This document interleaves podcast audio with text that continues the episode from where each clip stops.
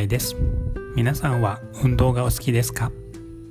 私は運動が好きというより習慣になって運動している感じです。でも今はコロナの影響で台湾のジムは閉まっているのでここ3週間ぐらい運動していませんでした。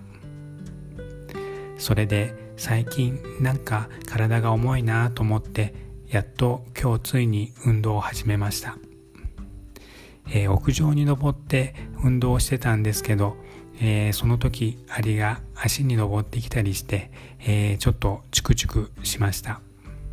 私がした運動は、えゴムの、え運動でして、えゴムの負荷によって、え筋肉運動をするという感じでした。